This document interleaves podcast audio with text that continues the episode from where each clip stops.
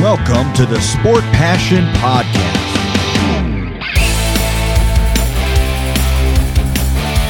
And here is your host, Lars Marendorf.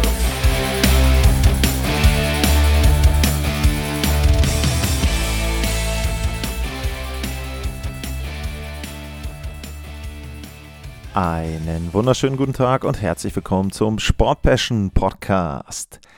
Die Edmonton Oilers sind das Team, auf das ich heute in der Vorschau auf die Saison 2023-2024 schauen werde. Und wir sind jetzt bei den letzten drei Teams insgesamt in der Vorschau und in der Pacific Division natürlich dann auch. Und interessanterweise sind diese drei Teams mit den größten drei Arenen dann auch die Teams, aus Kanada. Und die Oilers, die spielen im Rogers Place. Das ist eine Halle mit 18.347 Plätzen, 2016 eröffnet, relativ neu noch, sieben Jahre. Und in der nächsten Sendung gibt es dann eine Arena, die heißt ganz ähnlich, nämlich dann die Rogers Arena der Vancouver Canucks. Ja, heute der Rogers Place, die Edmonton Oilers. Und bei den Edmonton Oilers ist es natürlich so, wenn ich jetzt über Rivalitäten rede, dann ist an allererster Stelle sicherlich das Battle of Alberta zu nennen, der Vergleich mit den Calgary Flames. Und wer da jetzt denkt, naja, Battle of Alberta, das klingt ja auch erstmal ein bisschen ausgeglichen, äh, dass da vielleicht beide Teams ähnlich erfolgreich waren, den muss man enttäuschen. Wenn man die ganze Serie betrachtet, dann haben die Calgary Flames lediglich in einem Vergleich, nämlich 1986, gewinnen können. Und ansonsten haben sich die Oilers durchgesetzt. Die Hauptrivalität war zwischen 83 und 91. Da gab es fünf Vergleiche und jetzt eben zuletzt 2022. 5 zu 1 ist da der Rekord für die Edmonton Oilers, also sehr, sehr einseitig, was diese Serie betrifft. Es gibt eine zweite und die hat auch einen wesentlich aktuelleren Hintergrund, nämlich der Vergleich mit den Los Angeles Kings. Da gab es auch einige Serien, auch Ende der 80er, Anfang der 90er. Es gab einen legendäres, ja, einen legendären Einbruch ähm, für die Los Angeles, äh, für die Edmonton Oilers. Ähm, das, ich glaube, Miracle of Manchester ist der Begriff da. Hm, kann ich vielleicht auch irgendwann mal eine Sendung drüber machen. Da haben die Oilers, ich weiß gar nicht mehr, 5-1 oder 5-0 geführt vor dem letzten Drittel und haben dann in der Verlängerung gegen die Kings verloren. Und ja, tatsächlich ist auch diese Serie sehr eindeutig. Sieben Siege für die Edmonton Oilers bisher, zwei Niederlagen nur und zuletzt eben in den beiden vergangenen Playoff-Serien auch wieder durchgesetzt gegen die Los Angeles Kings. Anders sieht es aus beim Rekord gegen die Dallas Stars. Gegen die gab es zwischen 97 und 2003 insgesamt sechs Vergleiche. Und von den Vergleichen damals ging einer lediglich an die Oilers und auch beim All-Time-Record da sind dann auch die Minnesota North Stars mit enthalten. Da konnten die Oilers nur zwei Playoff-Serien von acht gewinnen. Also da sehr, sehr eindeutig.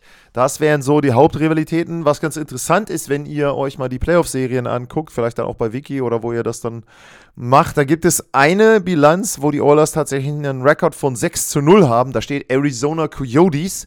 Das finde ich ein bisschen irreführend. Ich finde, da sollte man dann schon ähm, Schrägstrich Winnipeg Jets machen, denn in den 80ern und 1990 gab es sechs Serien zwischen den Edmonton Oilers und den Winnipeg Jets und da gingen alle sechs an die Edmonton Oilers. Dementsprechend, falls es da mal zu einem Vergleich kommen sollte, jetzt wieder aktuell, da ist da auch nochmal Historie mit dabei, wobei 2021 haben sie sogar gegen die aktuelle Version der Winnipeg Jets gespielt und da dann tatsächlich verloren. Also äh, ja, das wäre vielleicht noch etwas, wo eher in Winnipeg so ein bisschen dann Serien gegen die Edmonton Oilers sicherlich eine gewisse Brisanz haben.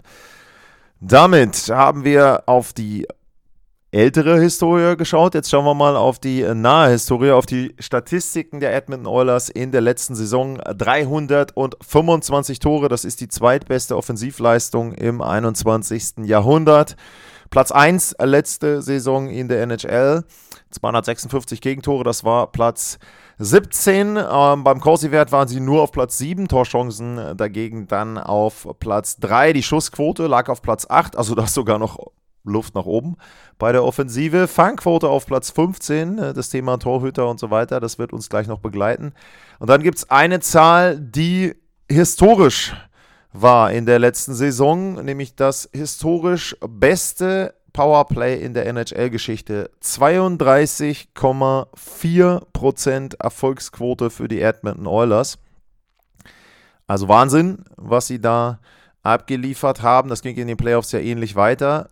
Unterzahlspiel lag nur bei 77% Und wenn ich dann auch mal wieder auf meine Heatmaps schaue, dann sieht die Offensive der Oilers zum einen bei 5 gegen 5 tiefrot aus vorm Tor. Auch da ist wieder, ich spreche dann immer, so ein kleiner Vulkan, der da dann vom Tor des Gegners explodiert. Aber vor allem ist ganz interessant, wer dann auch die Aufstellung der Oilers kennt im Powerplay mit Leon Dreiseitel, der dann, wenn man aufs Tor schaut, auf der rechten Seite teilweise dann sogar unter der Torlinie agiert und dann eben nur noch seinen Schläger, die Kelle da vor der Torlinie hat. Dieser Bereich ist in dem Fall dann auch tief eingefärbt, vorm Tor, neben dem Tor, dann auch aus dem aus der Point Area, wenn man hinter die blaue Linie schaut, also kurz vor der blauen Linie im Offensivdrittel, da ist dann auch ein tief eingefärbter Bereich. Da sieht man eben auch, wie gut dieses Powerplay war.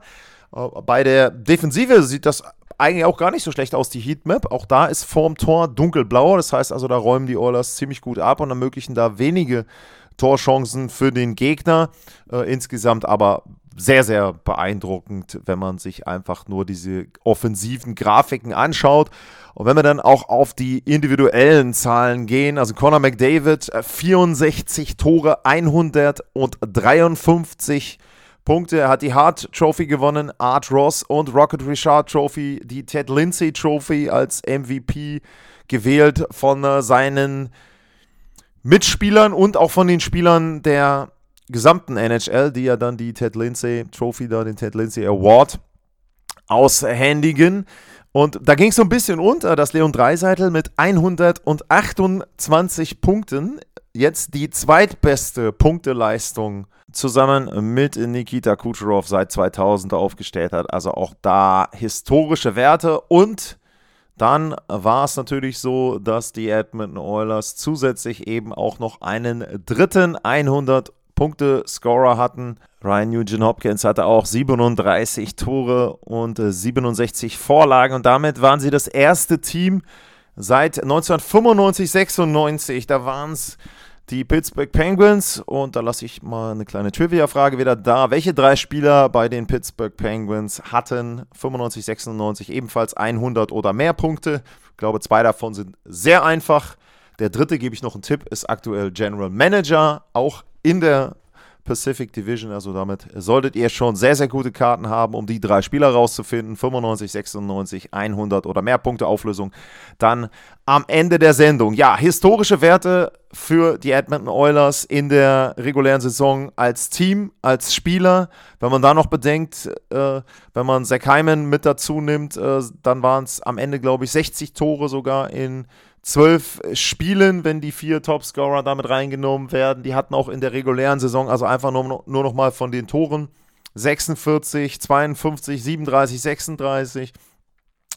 Dazu hatten sie noch 2, 4, 6, 8, 9 weitere Spieler, die zweistellig gescored haben. Also die Offensive Wahnsinn, unglaublich gut, ähm, sehr, sehr gut. Wobei man natürlich äh, dazu dann eben auch sagen muss, dass äh, Tyson Berry da eben entsprechend dann nachher in Nashville war und dann sind wir schon auch bei einem Trade, der die Saison der Oilers auch nochmal sehr, sehr beeinflusst hat. Eckholm kam von den Nashville Predators und Matthias Eckholm, der hat auch eine sehr, sehr gute Statistik abgeliefert. Er hatte ein Plus 28 Rating in 21 Spielen mit den Oilers. Jetzt muss man natürlich dazu sagen, okay, ähm, der Plus-Minus-Wert, das ist etwas, wo ich persönlich dann immer sage, ah, Vorsicht, das hängt ja sehr von den Mitspielern ab, das hängt sehr von den Situationen ab, wo man mit auch eingesetzt wurde. Also es ist nicht unbedingt ein Wert, den du individuell als Spieler extrem beeinflussen kannst. Deswegen wäre ich da vorsichtig, aber trotzdem in dem Fall auch schon beeindruckend, in der kurzen Zeit dann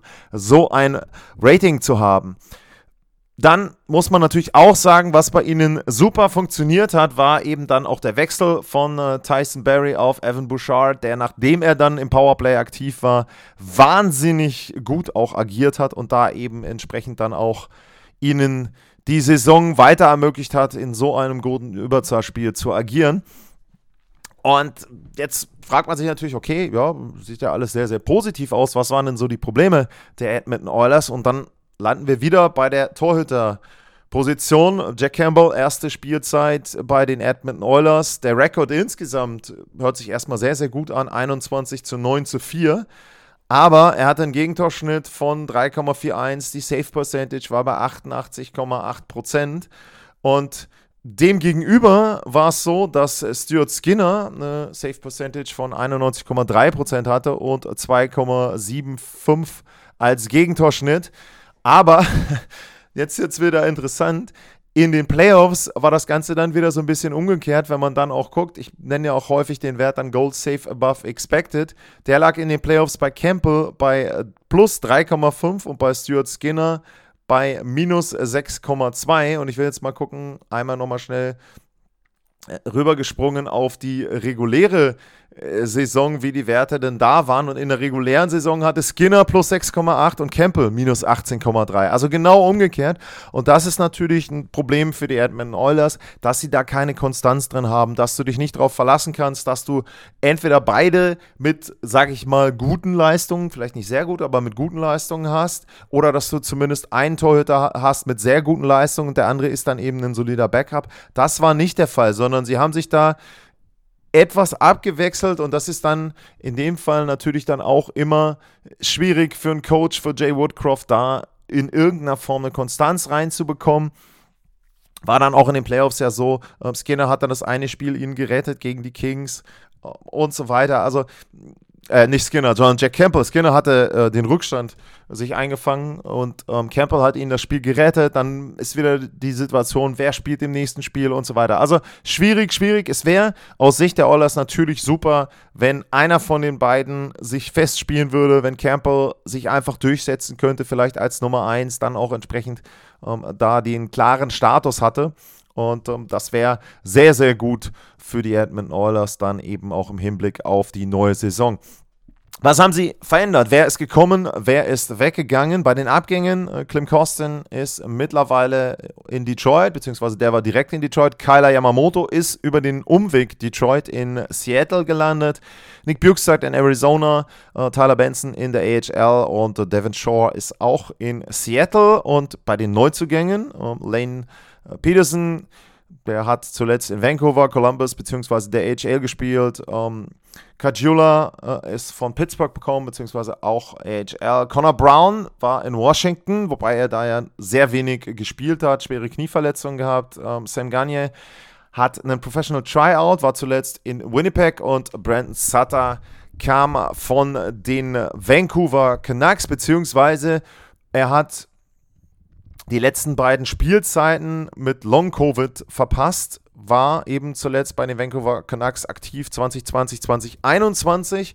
Ähm, da hatte er 12 Punkte in 43 Spielen und ist ja auch ein ehemaliger ähm, Erstrundenpick, damals noch Carolina Hurricanes. Also ist schon ein ähm, interessanter Spieler und insgesamt, wenn ich jetzt auch mal schaue, was könnte denn in der nächsten Saison für die Edmonton Oilers drin sein. Wie stehen sie überhaupt dann auch da im Kader? Dann muss man natürlich sagen, vorne ganz klar, Conor McDavid führt die erste Reihe an.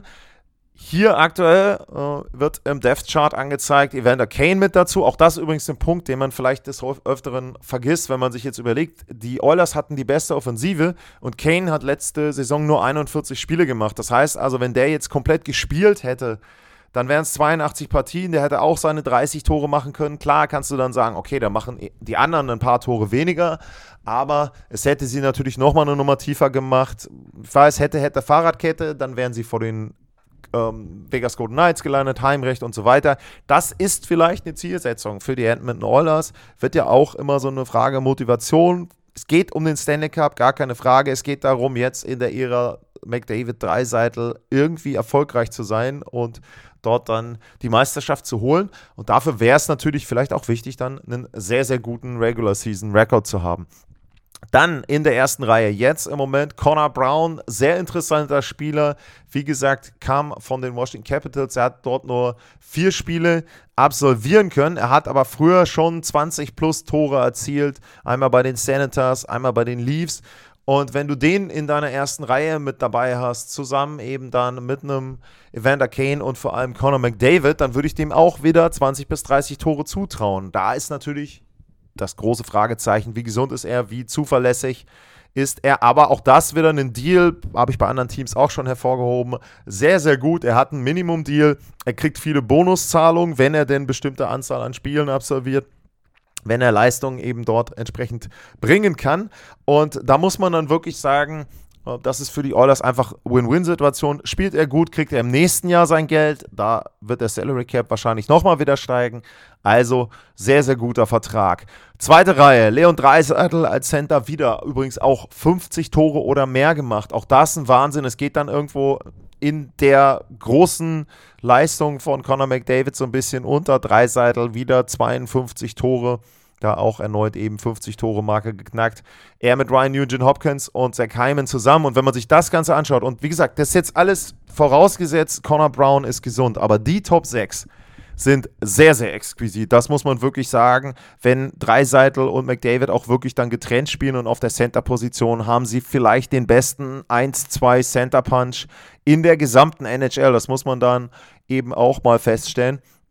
Und mittlerweile ist es so, was mir eben auch einfach gefällt, dadurch, das sage ich ja bei vielen anderen Teams auch, dass die ersten sechs passen, so wie sie sie jetzt aufgestellt haben, sind die dritte und die vierte Reihe auch gut zusammengestellt. Ryan Eugene Hopkins eben dann in der zweiten Reihe und nicht irgendwo anders. Ergibt dann in der dritten Ryan McLeod, Matthias Janmark und äh, Warren Vögele. Ähm, auch die haben alle drei zehn oder mehr Tore gemacht. Das ist ja auch etwas, Ne, wo du merkst, okay, die haben Scoring Punch, da ist ein bisschen was da. Und dann eben jetzt in der vierten Reihe hast du Dylan Holloway. Ähm, der hat gar nicht schlecht gespielt, hat 51 Spiele gemacht, wurde dann in die EHL zurückgeschickt, war da verletzt. Also bei ihm erwarte ich mir auch einen deutlichen Sprung noch nach vorne. Jemand, der da wirklich dann auch mehr ähm, noch mit dazu beitragen kann. Lane Peterson habe ich erwähnt, äh, Neuzugang, eben auch jemand, der frischen Wind reinbringt mit Darren, Derek Ryan dann zusammen hinten als ähm, der als Veteran damit agiert gefällt mir im Moment diese vierte Reihe, weil du zwei junge Spieler hast ähm, oder einen jungen Spieler, einen Spieler, der so ein bisschen auch ja, Show Me ähm, ja ist, dann eben entsprechend bei Lane Peterson und einen Veteran mit David Grind dazu. Ich finde das aktuell jedenfalls eine gut zusammengestellte vierte Reihe. Dann, ja, Verteidigerpaare. Daniel Nurse habe ich, glaube ich, des Öfteren was zu gesagt. Er kriegt zu viel Geld für seine Leistung, keine Frage, aber ähm, das ist nun mittlerweile auch etwas, wo der Vertrag läuft nicht mehr ganz so lange, ist er jetzt nur noch ein bisschen weniger. Ähm, der Salary Cap geht hoch, also er im ersten Verteidigerpaar, wenn man das denn so sehen will, mit äh, Cody Ceci zusammen, auch das passt. Wie gesagt, man muss wissen, was man da zu erwarten hat. Zwölf Tore hat er auch gemacht, Daniel Nurse in der letzten Saison. Dementsprechend ist das da auch solide gewesen. Matthias Eckholm, für mich wird es sehr interessant sein zu sehen, auch wie dann die Oilers mit ihm eine komplette Saison agieren. Der passt auch wieder extrem gut rein als Verteidiger im Paar mit Evan Bouchard. Ähm, auch nicht nur aufgrund der, der unterschiedlichen Spielweisen, auch aufgrund des Alters finde ich das sehr, sehr interessant.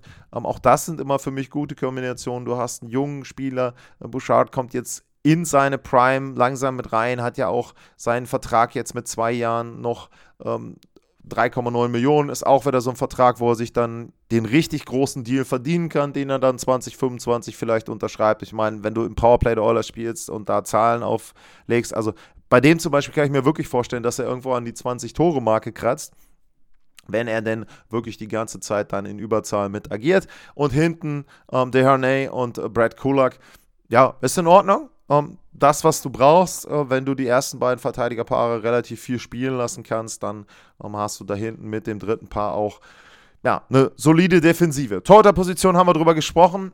Einer von beiden sollte sich durchsetzen. Skinner war es in der letzten Spielzeit ähm, vom Vertrag, vom Geld her, sollte es Jack Campos sein. Letzten Endes kann es den Oilers dann auch egal sein, welcher von den beiden Torhütern sich durchsetzt. Aber Konstanz wäre gut, so eine 1A, 1B-Lösung. Das war jetzt auch so, das muss man ja auch sagen, man hat jetzt von außen nicht gemerkt, dass da irgendwie großartig Unruhe entstanden ist bei den Edmonton Oilers durch die Torhüter-Diskussion. Ich finde, das hat äh, Jay Woodcroft dann auch immer sehr gut gemanagt, auch in den Pressekonferenzen und so weiter. Also ja, war für mich in Ordnung alles, was sie da gemacht haben. Aber letzten Endes dann musst du dich irgendwann auch auf deine Torhüter verlassen können. Die Frage, ob die Offensive immer dann dir helfen kann, die Gegner out, out ähm, ist dann eben beantwortet worden. Und da haben die Vegas Golden Knights da einige Defizite dann schonungslos dort bloßgelegt. Was man vielleicht auch noch sagen muss, aber auch das ist so ein bisschen jetzt von mir Kaffeesatzleserei. Vielleicht ist es auch so, dass es die Zielsetzung gibt, dass die Oilers sich irgendwo auch, dass zum Beispiel eine McDavid, einen Dreiseitel sich vielleicht auch defensiv nochmal ein bisschen entwickeln und ein bisschen verändern. Ähm, das ist sicherlich etwas, was andere große Spieler auch gemacht haben. Ich will jetzt nicht McDavid zum Beispiel mit einem Eiserman ähm, vergleichen, aber oder einem Crosby, aber es ist natürlich so, dass diese Spieler irgendwann spät in ihrer Karriere das Element Verteidigung und Verte äh, oder, oder auch ähm, Kontrolle des Spiels durch sehr, sehr gute Verteidigung dann auch mit hinzugefügt haben. Ähm, natürlich ist zum Beispiel McDavid dann ein sehr, sehr explosiver Spieler, dem du vielleicht so ein bisschen dann, wenn du ihn ähm, defensiv noch mehr machen lässt, seine seine, ja, seine Explosivität dann auch nimmst und sein Tempo nimmst und so weiter. Auf der anderen Seite ist das so ein Punkt, wo ich sage, da könnte ich mir vorstellen, da hilft so ein bisschen Entwicklung. Aber wie gesagt, muss überhaupt nicht sein. Ich kann mir auch vorstellen, dass er 70 Tore macht und 170 Punkte. Also äh, da sehe ich das Limit noch nicht ganz erreicht vorne. Und mir, mir persönlich wäre die Offensive lieber. Und von mir aus, wenn die Oilers einen Stanley Cup gewinnen und jedes Spiel sechs Tore schießen, auch geil. Äh, gar keine Frage. Also das wäre mir deutlich, deutlich bessere Variante als dann eben da irgendwie irgendwelche Grinding Hockey Games, wo nur verteidigt wird.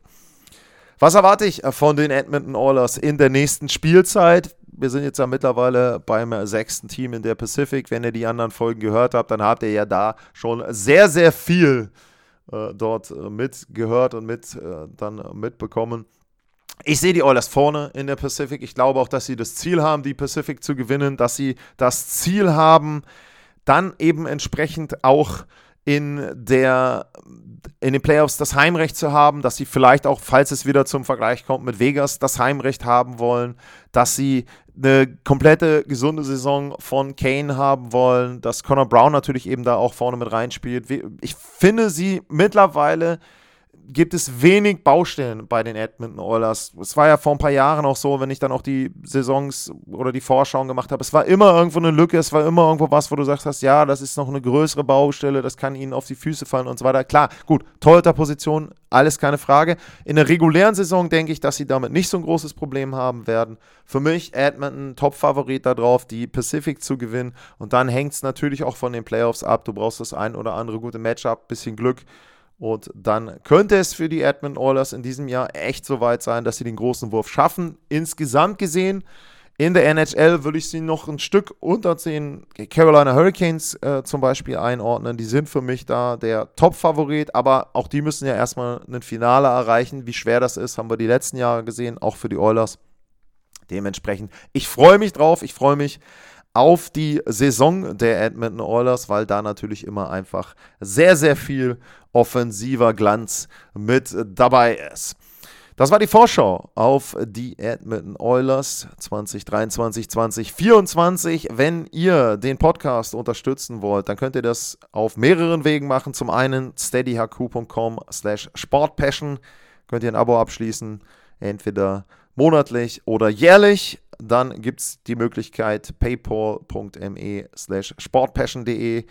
Da könnt ihr einmalige Zahlungen an den Podcast leisten. Und was mir immer hilft und was euch bis auf ein bisschen Zeit und zwei, drei Klicks nichts kostet, ist ein Abo und eine Weiterempfehlung, egal wo ihr den Podcast hört, von mir aus auch bei X, bei Twitter, wenn ihr das weitergebt, wenn ihr das shared, wenn ihr da sagt, das ist eine gute Geschichte, dann würde ich mich sehr freuen. Ähm, ihr habt jetzt auch, glaube ich, das komplette Paket, sind jetzt noch zwei Vorschausendungen offen auf die Saison für die Teams. Es gab zwischendrin schon ein Interview. Es wird, wenn alles klappt, noch mehr geben vor der Saison. Ich plane da auch noch eine Vorschau auf vielleicht nochmal Rookies, junge Spieler pro Team, die Trophäen, wer könnte die Trophäen gewinnen und so weiter. Also da sind noch ein paar Dinge geplant im Hinblick auf die Saison. Ich glaube, da seid ihr dann hoffentlich jedenfalls rundum versorgt. Und wenn ihr da, das auch immer die Bitte, wenn ihr da Fragen habt und wenn ihr da Ideen und Kritik und ähnliches habt, dann ist es für mich so, äh, da müsst ihr einfach nur atlas-mar bei X anschreiben oder info at sportpassion.de und ich bin da extrem dankbar, wenn Fragen kommen, wenn Anregungen kommen, auch jetzt im Hinblick auf die Saison. Ich will nicht sagen, dass in der Saison keine Themen da sind, aber es ist für mich immer wesentlich einfacher und es macht mir einen Heidenspaß, eure Fragen und eure Themen zu beantworten und da auch nochmal, es gibt keine schlechten Fragen und es gibt auch keine Neulingsfragen oder Rookie-Fragen oder was auch immer. Äh, wenn ich die Fragen vielleicht schon mal beantwortet habe in irgendeiner Sendung, dann kann ich immer noch da auf die Sendung verweisen. Aber in den allermeisten Fällen macht es für mich Sinn, das auch in der Show dann nochmal zu präsentieren. Und wenn da Leute dabei sind, die 5000 NHL-Spiele schon gesehen haben und die sagen, ey, das ist jetzt aber eine Frage, die interessiert mich nicht, dann sage ich meistens, das sind zwei, drei, vielleicht fünf Minuten, die ihr überhören müsst. Zur Not könnt ihr vorspulen. Also, es gibt keine schlechten Fragen, keine schlechten Themen. Bitte meldet euch und das hilft mir persönlich sehr bei der Gestaltung des Podcasts. Jetzt gibt es noch die Beantwortung der Trivia-Frage von vorhin. Ihr erinnert euch, 1995, 96 hatten die Pittsburgh Penguins drei Spieler, die 100 oder mehr Punkte erreicht haben. Das waren natürlich Mario Lemieux, 70 Spiele, 69 Tore, 161 Punkte. Dann Jaromir Jager, der hat alle 82 Partien gemacht, auch 60 oder mehr Tore, 62 Tore, 149 Punkte. Und dann der dritte, der war vielleicht ein bisschen schwieriger, aktueller General Manager der Seattle Kraken. Ron Francis, der hatte nur 27 Buden, aber dafür 92 Vorlagen, 119 Punkte. Und Peter Nedved übrigens, Fun Fact dahinter, der hatte 99 Zähler, 45 Tore, 54 Vorlagen. Also fast dann vier Spieler mit 100 oder mehr Toren damals die Pittsburgh Penguins. Allerdings eben auch nicht den Stanley Cup geholt. Also das haben sie dann mit den Oilers der letzten Saison gemeinsam. Vielleicht wird es ja in der nächsten Spielzeit etwas anderes für Edmonton. Für heute sage ich vielen Dank fürs Zuhören, bleibt gesund und tschüss.